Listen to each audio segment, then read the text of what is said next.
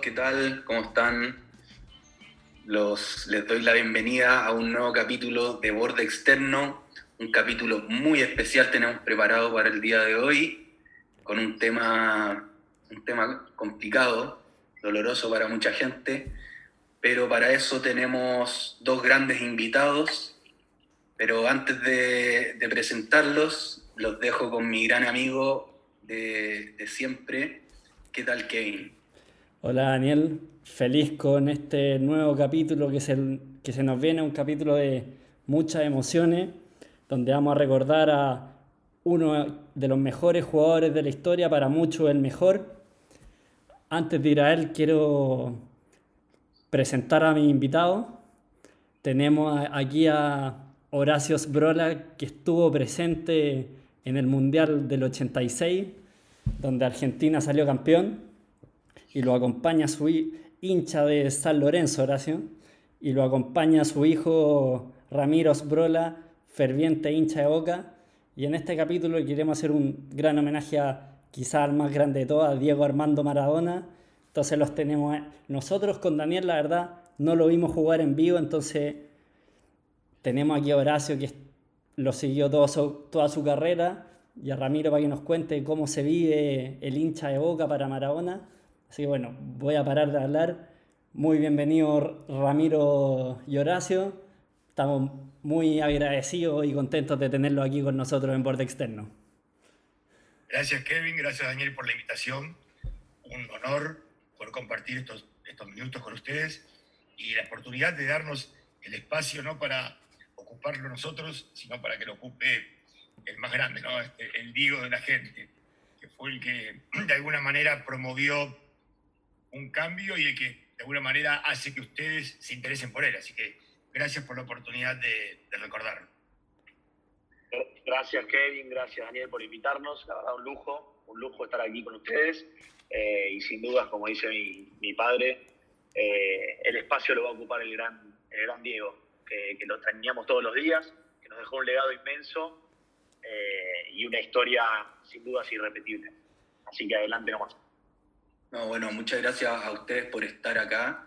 Y, y bueno, partamos un poco preguntándole eh, a Horacio eh, ¿cómo, cómo, nació esto, cómo se empezó a dar desde, desde los orígenes, eh, porque por ahí sabemos que, que Maradona desde niño, desde 15, 16 años, ya era un crack, un crack, no sé si mundial, pero pero ya se le veían destellos de crack. ¿Cómo, cómo se vivió todo eso? ¿Cómo viste tú todo, todo ese proceso? Realmente fue, eh, digamos, fue increíble porque hay que ponerlo también en contexto. ¿no? Todo esto pasó hace eh, más de 40 años y, y, en aquella época las comunicaciones y la inmediatez eran muy distintos de lo que uno conoce en el mundo de hoy. Hoy en día aparece un cabro en Polonia y al minuto todo el mundo tiene un video compartido por este, Twitter, YouTube o lo que fuese, y, y ya todo el mundo sabe, ¿no? Este, el fenómeno de Víctor Hanna, por ejemplo, ahora, eh, claro. en menos de seis meses, Víctor Hanna ya la conocía en todo el mundo. Pero en aquella época esto no existía, no estaban ni las redes sociales, no estaba Internet, no estaban las comunicaciones en trenes de velocidad, necesitaba el boca a boca. Y el boca a boca ya este, cuando Maradona tenía unos 14 años y, este, habiendo pasado por los famosos cebollitas, y cuando él jugaba en, en la reserva argentina junior, ya todo el mundo hablaba de Maradona. Entonces en ese momento, si tú querías ver a Maradona, tenías que ir a la cancha argentino junior. Cancha que es chica, que tiene menos de 15.000 este, localidades, y tenías que ir ahí para verlo. Eh, Maradona eh, debuta con 15 años en la primera división de Argentinos Juniors, y, fue un escándalo, fue un escándalo porque cada partido no dejaba de sorprender eh, con sus habilidades, porque él ya era un escándalo antes, en los, partidos argentinos cuando estaba en la reserva, en el entretiempo Maradona entraba a la cancha para hacer jueguito, con la pelota, con, su novia más amada, ¿no? Y, creo que mucha gente iba a la cancha simplemente para ver el entretiempo, para poder verlo a Maradona haciendo jueguito, cuando todavía Maradona no había debutado en, en la primera división, ¿no? Y bueno, cuando debutó en, primera división, este, cada partido un escándalo, famoso un partido contra Boca, Huerta Ramiro acá que es de Boca, donde en la previa el arquero Gatti lo estuvo como chicaneando, ¿no? Eh, que le decía que ese gordito a mí no me iba a hacer ningún gol, y bueno, Maradona le hizo tres y encima uno lo dejó sentado en el piso, con lo cual fue, este, fue apoteótico eso. Y Horacio, ahí cuando en su origen en argentino, en Boca, se vislumbró, era muy bueno, pero no sé si te acuerdas, pero ¿se imaginaban que iba a llegar a lo que llegó? ¿O era un buen jugador, como, como habías visto muchos buenos jugadores probablemente? ¿O ya era algo distinto en ese momento, digo, en argentino, en Boca, al principio? Eh, realmente era distinto, porque para mí lo que siempre Maradona tuvo diferente era, él veía la jugada antes de que la jugada naciera. Y, si ustedes ven videos de Maradona, ya la forma en la cual él dominaba la pelota, cuando se la pasaban, él siempre la dominaba ya saliendo en la jugada, ¿no? Este famoso control orientado que se habla ahora. Bueno, en aquella época era, él salía jugando ya y, y eludía su marca en el momento en el cual recibía, el control de la pelota. Y a partir de ahí lo primero, la cabeza levantada. Ese, ese tranco que tenía para correr con el pecho inflado y la cabeza, la vista al frente, sin mirar la pelota. Si él corría sin mirar la pelota sabía perfectamente dónde estaba la pelota, pero estaba mirando el resto del campo de juego, ya sea para habilitar a un compañero o para este, construirle su jugada, ¿no? Eh, era, era, diferente. Creo que el gran, el, gran choque este, fue el año 78, cuando Menotti no lo, no lo convoca para el Mundial de Argentina, ¿no? Y él estuvo en la lista de los 25, 24, eh, perdón, y cuando Menotti tiene que cortar a tres, eh, uno de los que corta es a Maradona. Maradona tenía 17 años en ese momento. Mm. Entonces lo corta, lo corta en el momento final, tres semanas antes de que arranque el Mundial, queda fuera del, de la lista oficial, Maradona. Y eso fue algo muy difícil de entender en ese momento. O sea, a, pesar, a pesar de que tuviera 17 años, porque uno puede pensar, jugador de 17 años va a tener que ir a jugar un mundial contra cracks mundiales de Holanda, de Alemania, capaz le podía pesar. ¿Cómo, cómo se vivió en ese momento? ¿Fue como, como no, hiciste Menotti o, o, fue entendido de alguna manera? No, no, hubo, hubo bastante discrepancia, ¿no? Creo que Menotti se salvó porque salió campeón del mundo. Porque si no hubiera salido campeón del mundo, su carrera quedaba totalmente trunca, ¿no? Esta partida ahí. Y, ahí... Fue, muy, fue, muy fue muy controversial, muy controversial. Y ahí... pero, pero igualmente, perdón, perdón que interrumpa, pero igualmente eh, Maradona se despacha solo, porque la respuesta llega solo un año después, en el Mundial de, Japón, en el Mundial Juvenil de Japón en el 79, y ahí sí Maradona hace una actuación deslumbrante en ese Mundial, saliendo campeón, eh, y más o menos que le da una respuesta a Menotti como diciendo, ¿por qué no me llevaste? Pero bueno, como dice bien Horacio, no, no hacía falta llevarlo, por así decirlo, porque salió campeón. Argentina. Pero bueno, también Maradona le dio esa respuesta a todo el mundo, como diciendo, si me hubieran llevado hubiéramos sido más, más aún. Pero, pero sin duda fue, fue, fue, algo, fue algo que, se, se, mencionó mucho en su momento. Perfecto. y ahí aprovechando que estamos hablando de Menotti, yo siento que se habla muy poco del equipo campeón de Argentina del 78 del matador Kempe comparado con lo que se habla del 86 de Maradona, porque fue el equipo del 86 mucho, es porque es más reciente, es porque es Maradona, ¿por qué el equipo del 78 quizás no, se, no tiene esa efervescencia que tiene el del 86? Muy, muy buena pregunta, Kevin, este, y, creo que vas a encontrar probablemente distintas respuestas dependiendo de quién se le haga esa pregunta, pero mira, eh, primer punto me parece que tiene que ver con que le faltaba a ese equipo del 86 eh, quizás una figura como Maradona, porque Kempes, que, fue un jugador tremendo, notable, ¿no? Eh, el matador, eh, creo que no, fue nunca reconocido a nivel de Maradona. Su carrera grande la hizo en España, pero otra vez, perdón, ocho años antes del 86, otra vez, no se veía un partido en Argentina de fútbol de España si aquí no se veían los partidos, no tenías la chance de verlo. ¿Mm? No es como hoy que nos estamos el sábado a las 8 de la mañana y arrancamos viendo este, el Cremonese contra no sé quién, y, bueno, vemos todos los partidos, de, los buenos hasta los malos, ¿no? De, la Premier League, de España, Alemania, Inglaterra, Italia, lo que sea. Bueno, no era así hace cuarenta y tantos de años. Entonces, este, creo que la carrera de Kempes no fue volvada en Argentina porque la hizo gran parte afuera. Y, y el segundo punto, que no es deportivo, para responder tu pregunta, eh, tiene que ver con lo político, lamentablemente. Recuerden que cuando Argentina sale campeón en el año 78, en ese momento había un gobierno militar, eh, y se empezaba a hablar ya del tema de eventualmente de, represión, eventualmente desaparecidos, de dictadura, etc. Y con el paso del tiempo, la construcción del relato sobre ese régimen como que opacó o tapó ¿sí? Eh, el, campeonato del 78. Dentro, de, dentro de ese mismo tema, eh, por ahí escuchaba o leía, eh, investigando un poco para este capítulo, que incluso eh, Maradona no se va a España eh, antes, precisamente porque los militares no querían que se fuera antes del Mundial del 82. Eso, ¿qué, hay de cierto en eso? Eso, es así. Había este, un almirante llamado Lacoste, que de alguna manera que manejaba todo lo relacionado con el fútbol y tenía la responsabilidad de la organización del, campeonato mundial. se llama el Ente Autártico Mundial 78, el EAM 78. Y él presionó muy fuerte en aquel momento sobre la AFA, que es el, equivalente de la este, ANFP de Chile, ¿no es cierto? Y la AFA era manejada por un militar también, entonces tenían como eh, línea directa.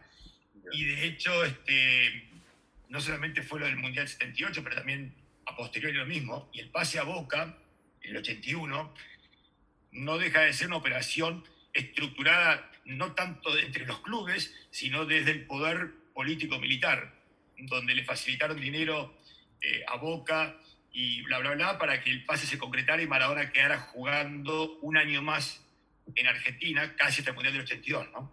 Ya, claro. Este, sí, es, efectivo eso que menciona Daniel. Hubo, hubo, hubo, o sea, hubo, cosas más allá del fútbol, cosas más allá del fútbol que tuvieron que ver con la carrera de Maradona. Ya, perfecto. Y el, yo sé, Horacio, que estuviste en el Mundial del 86, en el del 78 también. Te ¿Dónde está, en, el, te tocó estar en el estadio también? Sí, el 78 vi todos los partidos de Argentina aquí, en, tanto en Buenos Aires como en Rosario este, y estuve en la final, por supuesto, en el 78 también, este, viéndolo. Tengo, es más, tengo las filmaciones con la cámara de Super 8 de aquella época. No, espectacular. muy lindo, muy lindo. Pero este, el del 86 tuvo otra, otra dimensión, ¿no es cierto? Porque el del 86 eh, ya la gente empezaba a viajar y podía acompañar, se transmitió en directo. Eh, el mundial anterior el del 82 había sucedido durante la guerra de Malvinas, con lo cual la Argentina no tuvo una posibilidad tampoco de, tener una comunión con ese equipo. Eh, fue un equipo que era el primer mundial mayor de Maradona. Maradona no, tuvo un buen mundial ahí. De hecho, lo expulsa en el partido este donde Argentina queda eliminado contra Brasil. Y realmente Maradona no jugó bien en el 82. Eh, y creo que había también todo una, un trasfondo político que no, no, no terminó de, de ayudar a ese equipo. ¿no? Cuando llega el, Mundial del 86, em, fue un equipo este, construido alrededor de Maradona. ¿no? Pensá que ese equipo, cuando se va de gira a Argentina previo al Mundial, Milano estaba muy cuestionado y de hecho se fueron dos meses antes de la Argentina, hicieron una gira donde fueron a Israel justamente, estuvieron jugando un partido en Tel Aviv. Eh, en esa gira no, no jugaron contra ningún equipo bueno, jugaron contra todos equipos mucho más débiles. Y lo que buscaban de alguna manera era que el equipo tomara confianza, que el equipo ganara 7 a 1, 4 a 0, ¿no? 3 a, 3 a 0. Pero era un equipo, era un equipo muy, muy cuestionado, eh, donde la única figura realmente era Maradona y Valdano. Y el resto eran todos cuatro de copa. Sí. Igual, Horacio, eso lo siguen haciendo hasta hoy, te diría los equipos. Antes de los mundiales, por lo general juegan estos partidos contra Haití, contra equipos para que el equipo se vaya adaptando y, y no llegue con... a ver, puede ser, pero, pero en aquella época fue muy significativo. El equipo se fue y no volvió a Argentina y llegó a México más de un mes antes del Mundial. En una concentración muy mala, muy pobre, que era del Club América, que era anterior a lo que son ahora las, buenas concentraciones, donde una parte del equipo dormía en la casa y otra parte del equipo dormía como una especie de unos galpones que estaban en el fondo, una cosa muy, muy, muy este, bajo perfil realmente ese equipo. Y ahí ahora sí me gustaría preguntarte tu historia un poco más personal, cómo lo viviste tú el Mundial del 78, el Mundial del 86, cómo viviste en el estadio el gol de Burruchaga, el, el, ambiente, un poco más hablar de ti durante esos dos mundiales que estuviste presente, digamos. Lo que te acuerdes. Eh, el 78 fue muy lindo porque era, era el, este, el, mundial en tu país, ¿cierto? Que se un mundial en tu país y poder vivirlo es, es diferente, es único. Eh, fue el primer mundial que fui con mi papá, este, entonces muy lindos recuerdos y, y muy emocionante. Eh, ver campeón a tu equipo, ver campeón mundial a tu equipo y en tu país, bueno, es un recuerdo este, importante. ¿no?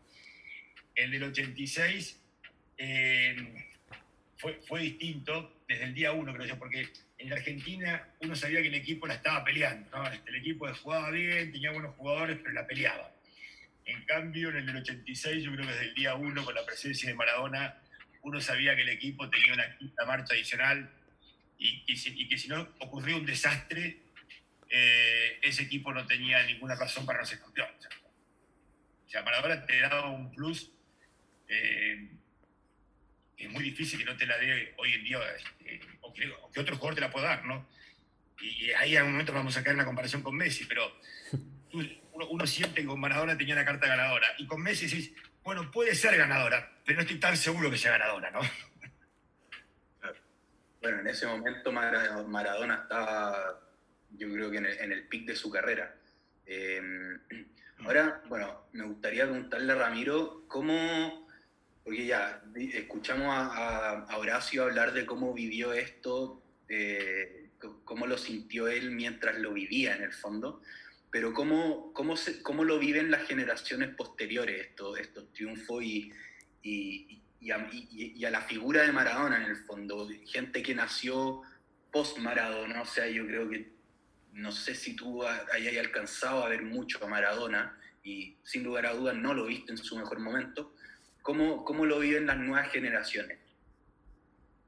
Bueno, Dani, eso, eso, eso está muy bueno porque justamente lo que, lo que nosotros vivimos fue, por un lado, a través del relato de nuestros padres, de nuestros abuelos, eh, de la gente mayor, entonces uno siempre los escucha a ellos hablar eh, genialidades de, Maradona y las cosas que hacía. Entonces uno lo primero que escucha siempre es el relato de los mayores. Y en segundo lugar, gracias a las tecnologías, como decía antes mi padre, gracias a YouTube, uno puede ver todos los videos, todas las jugadas magistrales que hizo, todos los goles, todos los casi goles, porque aparte Maradona tenía esas genialidades que no solo uno veía las asistencias, los goles, el mejor gol, de la jugada, sino hasta, hasta tenía casi goles el tipo de las jugadas magistrales que hacía. Dejaba a, todo aquel que se le cruzara en el camino. Entonces, las nuevas generaciones creo que vivimos siempre a través del relato de los más grandes y lo que pudimos ver a través de videos, que acá en Argentina, por suerte, siempre vas a encontrar un canal de fútbol encendido, eh, recordando alguna anécdota de Maradona, recordando alguna, alguna jugada de Maradona, recordando alguna pelea de Maradona, porque siempre fue un tipo muy, muy controvertido, eh, muy mediático, eh, muy político también, siempre presente en cualquier ámbito de, la vida. Eh, cuando se hablaba de Maradona podías, podías hablar tanto del fútbol como de, alguna pelea con su mujer, como de alguna, de algún amorío, como de sus viajes a Cuba, o sea, podía salir cualquier cosa cuando hablabas de Maradona, pero siempre se, se, lo recordaba con una sonrisa, con alguna frase que él decía. creo, que, creo que las nuevas generaciones hoy por hoy hasta utilizan frases eh, de, Maradona, tanto en su vida como director técnico, en su vida social, eh, en su vida como jugador. La verdad que, las anécdotas que uno, tiene del Diego eh, son infinitas. Gracias, Rami. Gracias, Ramiro. Maradona, Maradona fue un factor de cambio, ¿no? Este, él, por ejemplo, yo siempre, por eso le, cuento a Famiro, hablábamos antes del tema de la televisión, de las comunicaciones. Los primeros partidos, digamos, que no eran del campeonato local, que empezaron a transmitirse en Argentina, eh, internacionales, fueron los de Barcelona y los de Nápoles, fundamentalmente, cuando Maradona hizo su carrera en España en Italia.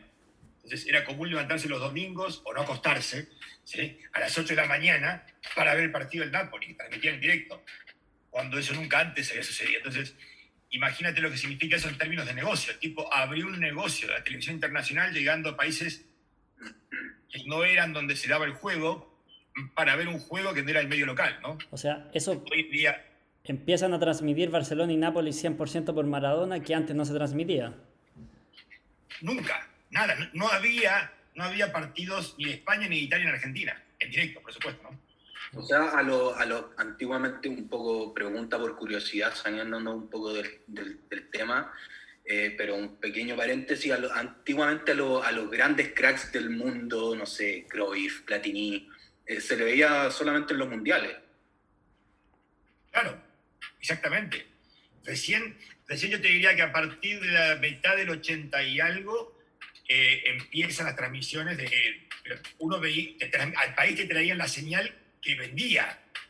Hoy tú prendes el televisor y puedes ver cualquier partido, venda o no venda, ¿no es cierto? Entonces, Argentina venía la señal de Maradona, venía el partido del Napoli porque estaba Maradona, pero no transmitían el de Fiorentina. O sea, si, si no jugaban Fiorentina contra el Napoli. O sea, a nadie le importaba la Fiorentina, aunque tuviese Bertoni, ¿eh? aunque tuviese Pasarela, no importaba. Importaba el partido del Napoli, contra quien fuese. Y así pasaría lo mismo con Cruyff, por supuesto en Holanda, este, o Bert Müller en Alemania, bueno, grandes jugadores de Kenbauer, etc. Horacio, se me quedó una pregunta colgada del, Mundial del 86.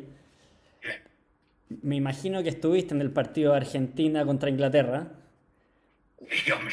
Un partido que se metieron quizás los dos goles, quizás los dos goles más famosos del mundo. El gol que Maradona se los pasa a todos y el gol con la mano. Yo creo que esos dos goles... Con la mano de Dios. Con la mano de Dios. Yo creo que esos goles, yo que no estaba vivo en ese momento, lo he visto 40 veces por lo menos. Cada uno lo repiten. ¿Qué es para ti haber estado ahí presente los dos de los goles más importantes de la historia? ¿Qué te pasa cada vez que ves ese gol en la tele y sabes, yo estaba ahí, yo lo viví? Como es un... 40 veces me parece muy poco, Kevin. ¿eh? Sí, 40 veces yo te quedaste corto. Yo creo que me quedé corto.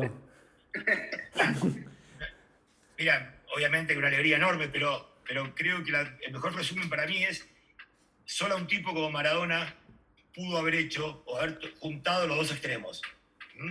Este, la Biblia y Calefón, el diablo y, Dios. Este, solamente un tipo como Maradona es capaz de juntar el cielo y el infierno. Y él, como bien dijiste tú, hizo el gol más bello del mundo en la historia de los mundiales, hizo el gol más tramposo del mundo en la historia de los mundiales, pero se lo cobraron, se lo validaron. Y en un mismo partido. Mismo partido. O sea, cualquier otro jugador no hubiera pasado. Horacio, ese gol, ese gol con la mano, tú que estás ahí en el estadio. Ah, en el estadio, que te das cuenta, olvídate. Aparte, el Azteca, el Azteca es un estadio enorme, es gigante el Azteca. Entonces, tú estás lejos del campo de juego, es, es, muy aplanado, es como el Estadio Nacional, pero más, es mucho más grande, ¿no? Pues tiene capacidad para más de 100.000 personas. Entonces, es enorme, olvídate, no, no. Es entendible que el árbitro no lo haya visto. Ah, tendría que haberse tomado un segundo para preguntarle a alguien, ¿no es cierto? Pero, es entendible, pero la jugada es muy rápida. El estadio es muy grande, el criterio era, infernal. Y bueno, y, yo creo que el único, el, único, el, único, el único en ese momento que sabía que no había sido con, la cabeza era el arquero. Porque ni los defensores este, salieron a protestar vehementemente. El arquero sí.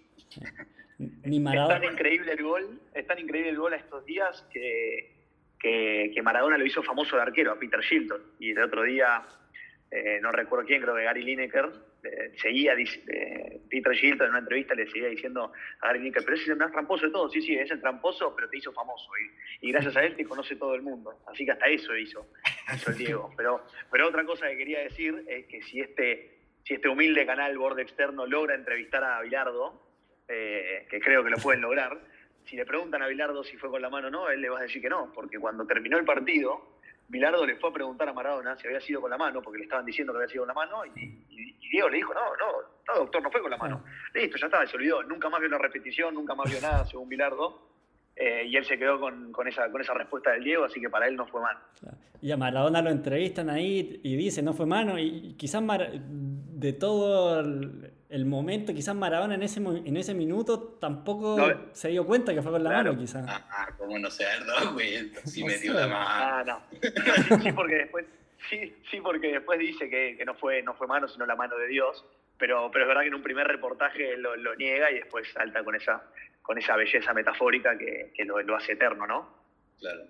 Bueno, después Maradona lo confiesa muchos años más tarde, de hecho yo ya estaba, yo ya estaba grande o consciente en un, en un programa de televisión que hizo, lo confiesa. Sigue hablando, este, si mal no recuerdo, creo que hasta una entrevista con Pelé, me parece, también lo, lo vuelve a sacar. Maradona tuvo un programa de televisión, la noche del 10, y en un momento uno de sus invitados es Pelé, y en ese diálogo con Pelé vuelve a hablar del tema, ¿no? Claro por, eso, digo, un personaje, digamos, usamos la palabra diferente en el inicio de esta, esta, charla y, vamos a hablar de distintos temas y siempre volvemos a lo mismo. Era diferente. Era tan diferente que era capaz de hacer estas cosas. Claro, bueno, y eh, Maradona no solamente era un ídolo de, todos los argentinos, eh, pero capaz incluso más para los hinchas de Boca. No sé, eh, Ramiro, si es que tú no, nos podéis contar cómo lo vive, cómo lo sientes un hincha de boca y quizás conversar con Horacio si es que un hincha de Boca y un hincha de San Lorenzo lo viven de manera distinta o lo sienten de manera distinta. Y ahí para complementar un poco, para, complementar, por ejemplo, en Chile, Salas Zamorano, obviamente los dos son ídolos de Chile, pero igual hay una, yo por ejemplo que soy de la U, para mí Salas es lo máximo y Zamorano es un buen jugador. Con Maradona, esa conexión con el equipo como era de Boca, ¿se tiene mucho más para un hincha de Boca Maradona es tanto para Argentina que un hincha de River te va a decir casi lo mismo que un hincha, o bueno, Horacio, un hincha de San Lorenzo? ¿Existe esa diferencia o no? No, no, entiendo por dónde vas, Kevin, y déjame respondértelo de esta manera. A pesar de que Maradona jugó muy poco pero muy poco en Boca y ganó, si mal no recuerdo, uno o dos títulos en Boca. Eh, es muy querido en Boca, no por, sus, no por sus logros en Boca, sino porque él fue el embajador mundial de Boca, en el, eh, pero en el mundo. O sea, él hablaba de Boca y, patrocinaba Boca y, hablaba de la bombonera y hablaba de los colores y el fanatismo en todo el mundo. Entonces, él fue nuestro primer embajador de, Boca en el mundo. Y por eso creo que el, hincha de Boca se lo reconoce y reconoce el amor por, por el Diego. Eh, y, también porque eh, él dejó muchas anécdotas divertidas estando en Boca, dejó muchas frases lindas estando en Boca. Eh, dejó, dejó un, buen, un, buen repertorio contra River, le hizo goles siempre, le, ganó, le ganó siempre, dejó frases muy, muy lindas como en el primer tiempo River jugó muy bien, en el segundo se le cayó la bombacha y, ahí ese fue el día que se retiró encima, el último día que juega contra, contra River, gana 2 a 1 en el Monumental y, el que lo reemplaza es Riquelme. Entonces también deja como cosas muy significativas en su, en, su, en su haber por boca ahí, sin, sin ir más lejos. Él tiene el palco más importante de la bombonera, eh, que es el que está en el centro, arriba del banco suplentes. Y siempre él, cada vez que iba, era un fanático más, era un hincha loco más, gritaba, alentaba eh, agitaba los brazos, eh, la, hinchada coreaba por su nombre. Eh, hay canciones en honor a Maradona y de vuelta.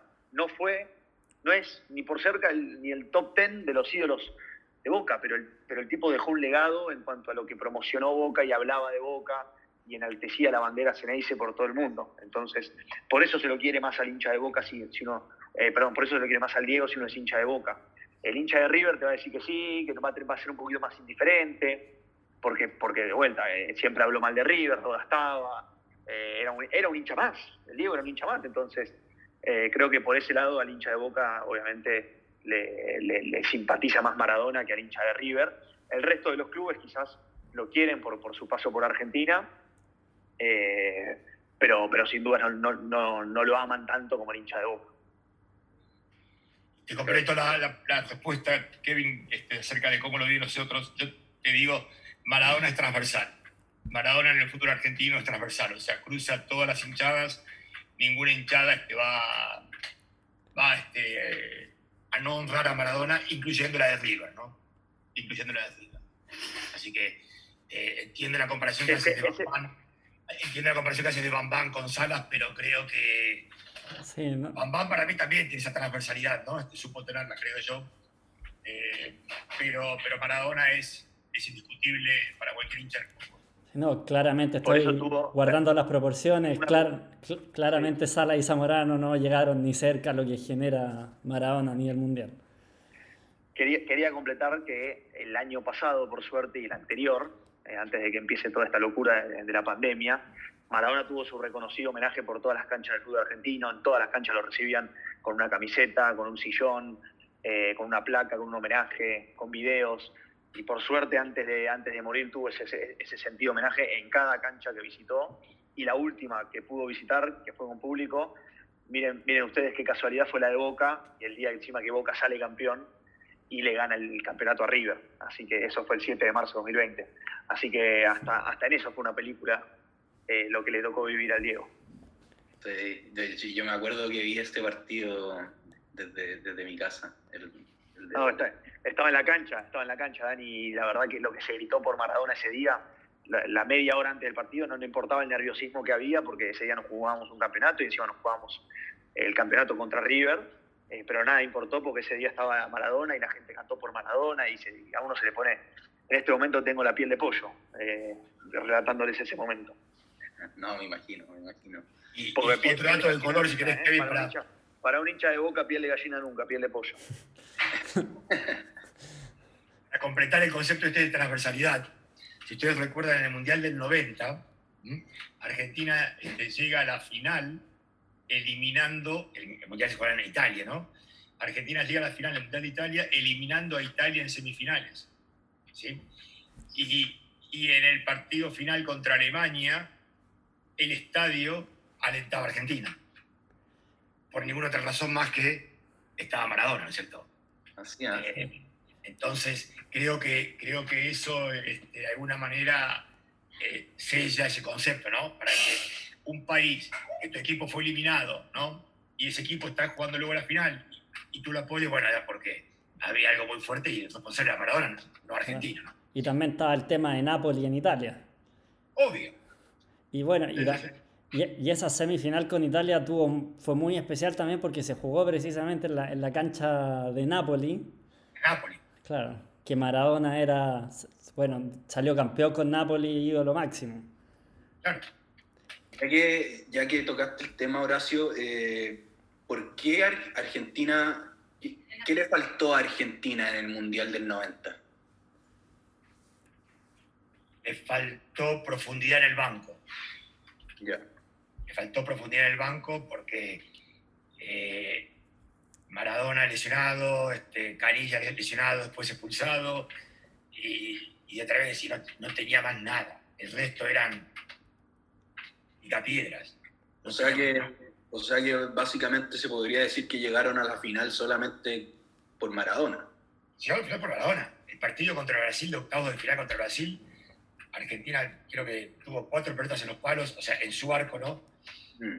Eh, sacó cuatro en la línea, o sea, Brasil dominó 89 minutos ese partido, menos de un minuto. El minuto lo saltaron a Diego. Claro. Oigan, y Horacio y Ramiro ahí, con todo lo que significó Diego para Argentina, ¿por qué creen que a nivel de clubes no pudo lograr eso que logró con Argentina? Porque llega al Barcelona está dos años, después por algún motivo se va. Napoli no era un gran equipo en Italia en, ese momento. Diego por Napoli no era nadie, no era nada, no era nada Napoli antes de Diego. Entonces no yo no entiendo muy bien por qué Maradona se va a Napoli y qué le faltó a Maradona en Europa. No sé, es como al revés de lo que le pasa a Messi, que siempre critican a Messi por Argentina, pero a nivel de clubes lo ganó todo. A Maradona le pasó como un poco al revés. Bueno, Maradona este, cuando llega a Barcelona ya este, empieza con, sus problemas con la droga, ¿no es cierto? Ah, ya en España ya empezó con la droga. Sí, el tema arranca ahí y bueno, Barcelona es una, es una institución, creo, bastante rígida y, estricta con, Y bueno, creo que el tema, el tema este, para, para, para Barcelona fue innegociable, entonces no importaba el talento de Maradona. Eh, y además, no nos olvidemos la lesión que sufre Maradona en Barcelona, ¿no? Este, cuando, este, Rodillo. Claro, le, rompieron. el de Bilbao, o el Cochea. No, perdón. Eh, o el Cochea, creo que fue el que lo quebró si no recuerdo. Y, y, bueno, este, entonces él tuvo una carrera ahí muy complicada entre la lesión más problemas con la droga. Aparece el Napoli y el Napoli lo, lo, acoge, la camorra italiana, la camorra napolitana lo, lo, apaña y bueno, consigue, lo consigue. Napoli nunca había ganado el Scudetto, gana dos o tres con Maradona este, gana Copa Italia y gana la UEFA Champions, la, UEFA League, que en ese momento la Copa de Europa. ¿no? no había Champions League y UEFA League, había una sola Copa de Europa. Bueno, era esta, ¿no? Claro. Y la gana. Claro. Eh, bueno, en, el fondo, eh, Maradona llegó a un Napoli que no era nada, o sea, era como hoy ah.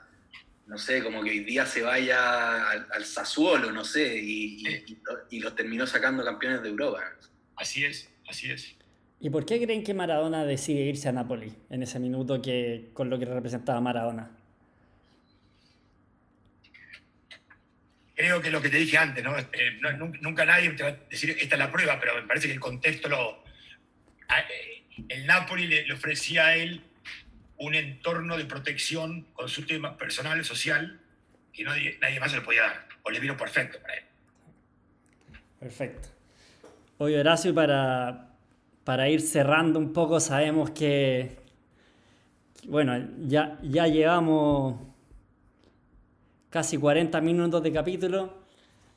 Les quería preguntar las dos preguntas históricas que se hacen con respecto a Maradona, que no sé, Horacio, si tuviste jugar a Pelé, la gran pregunta del fútbol, Maradona-Pelé. No sé si lo viste, pero para ti Maradona es el mejor de la historia, lo puedes comparar quizá. Y bueno, y la otra gran pregunta es Maradona o Messi. ¿Crees que Maradona es el mejor de la historia? Yo creo que sí, es, muy difícil hablar de quién es el mejor de la historia porque, porque mm, los tiempos van cambiando y, son momentos diferentes, ¿no? Eh, empieza, por ejemplo, hasta la década del 80 y algo, 90, te diría, lo físico no era tan importante. Mm. Y, y a partir de ahí el fútbol cambió, se convirtió en físico y hoy si tú no eres capaz de correr y saltar y ocupar la posición de 4, de 8, de 11, y, aunque no puedas pasar a un cono a un cono quieto con la pelota, no importa, eso, sino, pero si puedes correr, está bueno, tienes chance de jugar. Entonces, las cosas fueron cambiando. Pelé, eh, yo vi poco de Pelé. Eh, Pelé, era un atleta en un, en un momento en el cual no había atletas dentro del campo de juego.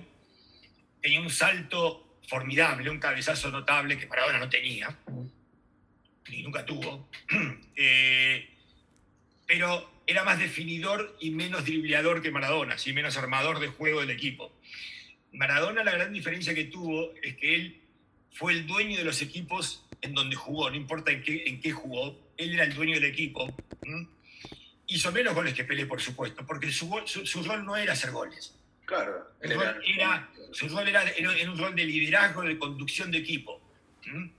Eh, que no fue el caso de Pelé. Pelé este, fue un gran jugador, pero nunca era el hombre que se ponía el equipo al hombro.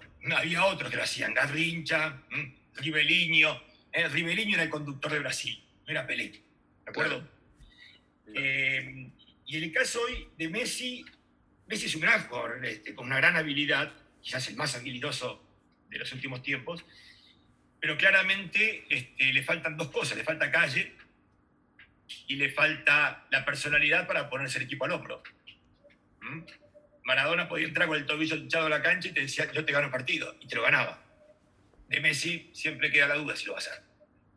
Claro. Y creo que, creo que complementando con eso, eh, creo que hay jugadores de época por un lado hubo la época de Pelé, la, hubo de Maradona, la hubo de Messi y de Ronaldo, la habrá de Mbappé, de Haaland. Habrán distintos tipos de, fútbol que se juegan y en cada época se juega un fútbol diferente. Entonces creo que hablar del mejor de la historia es difícil. Sí podemos hablar de mejores de, la, de épocas, épocas y cortarlo de a 15, 20 años, pero, pero si tenemos que hablar de Maradona, sin duda se ha dejado un legado irrepetible, eh, un jugador distinto, un mito, porque eso es lo que hacen estas grandes, estos grandes jugadores, eh, trascienden generaciones y hoy Dani, Kevin, yo conocemos de Maradona por lo que nos, han contado la gente mayor y por lo que vemos en sus videos. Y los más chicos les transmitiremos nosotros lo mismo y cada uno transmitirá de generación en generación lo que era y lo que fue Maradona. Eh, y eso es lo que ha logrado, lo que ha logrado el Diego y otros y tantos otros grandes jugadores. Claro. Em, ahora a mí, antes de, terminar el programa, me gustaría hacerle una, una última pregunta que tiene que ver eh, con, que, con que Maradona, su problema, su problema con, con, la droga y todo eso, eh, ¿cómo se, se siente si es que si es que en algún momento eso daña la imagen de Diego Maradona. Ya, Daniel, es un tema muy, muy, muy complicado. Eh, lo único que te puedo decir de eso es que eh, usémoslo como ejemplo, como un caso de tratar de aprender de dónde no hay que estar, ¿no es cierto? Porque está claro que eh, su, su vida se vio afectada por esto, no su legado futbolístico, pero sí el resto de su vida. Él podría haberse convertido en muchas cosas más, como hizo Pelé, que sé yo, que trascendió definitivamente después de bla, bla. Y él esa oportunidad se la perdió, en algunos casos, eh, y lo afectó. Y lo afectó tanto que le terminó provocando la muerte, ¿no? más allá de que no haya muerto de sobredosis. Por lo tanto, yo prefiero quedarme con el, Maradona jugador. Eh, reconozco que el resto claramente no es ejemplo de nada. También él siempre decía, yo no soy ejemplo de nada. Y, me parece un mensaje muy claro para las generaciones futuras de dónde no hay que ir si uno no quiere pasar la mano, ¿cierto? Entonces, ese es un poquito mi, mi, ah, Coincido, coincido, plenamente con lo que dice Horacio. Eh, creo, que, creo que acá hay que hacer una salvedad también, que él, mismo la dice, además de lo que acaba de decir mi padre, que cuando Maradona llega a la cima, él dice que miró para el costado y no, no estaba nadie. Entonces, nadie le enseñó a ser Maradona, hay que ver que hay que ponerse en los pies de Maradona, él solo sabe lo que era ponerse en esos pies. Entonces, cuando uno tiene todo el mundo a su disposición, donde él era más importante que el Papa, incluso, donde él tenía el teléfono de quien quisiera, hay que ver uno también cómo, cómo se desenvuelve en ese caso. Entonces, no es por justificar lo que le pasó en la vida, porque uno al final es responsable por sus acciones, pero sin duda es ese hecho de que cuando él llega a la cima y tiene todo lo que quiere a su disposición, eh, cómo no tentarse, ¿no? Como, como él, siempre lo dijo, cómo no tentarse, como a mí nadie me enseñó a ser Maradona.